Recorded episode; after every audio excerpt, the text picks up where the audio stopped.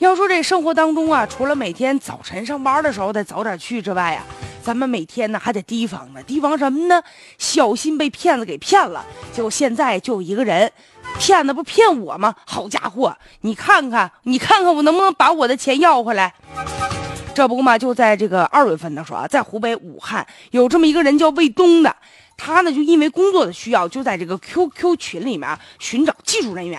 这时候有一个姓林的主动就搭话了。后来双方呢聊得还挺好，以八百块钱的价格达成协议了。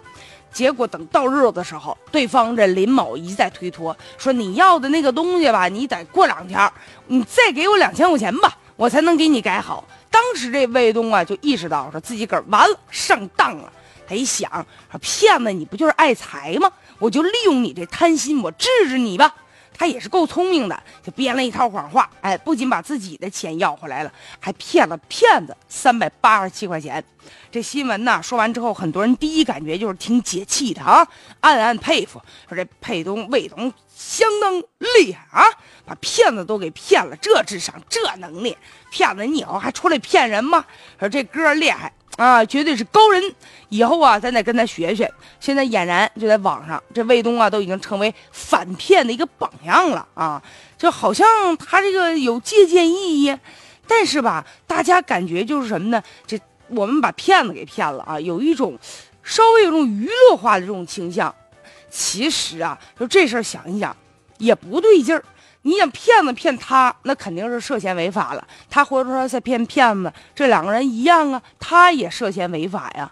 所以说呀，面对这样的事儿的时候，咱们呀保持冷静，最好还是报警。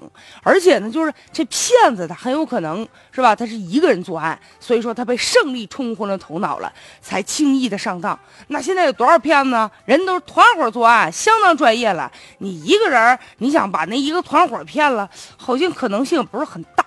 所以说，一个人跟着骗子斗智斗勇啊，有的时候有可能聪明反被聪明误，让自己呢蒙受更大的损失。终究这种以牙还牙啊，自己去解决有点不是特别切合实际，还是应该啊让警方去铲除这骗子存在的土壤。但话说回来了，大家比较担心的就是现在他是自己啊利用自己的智商把这骗子给骗了。这第一时间把钱要回来了。如果报警的话，他这案件涉案金额才八百块钱，警方能不能第一时间的啊，就像他自己骗了骗子似的，这么短的时间就把这钱给要回来呢？这个确实也画了一个很大的问号。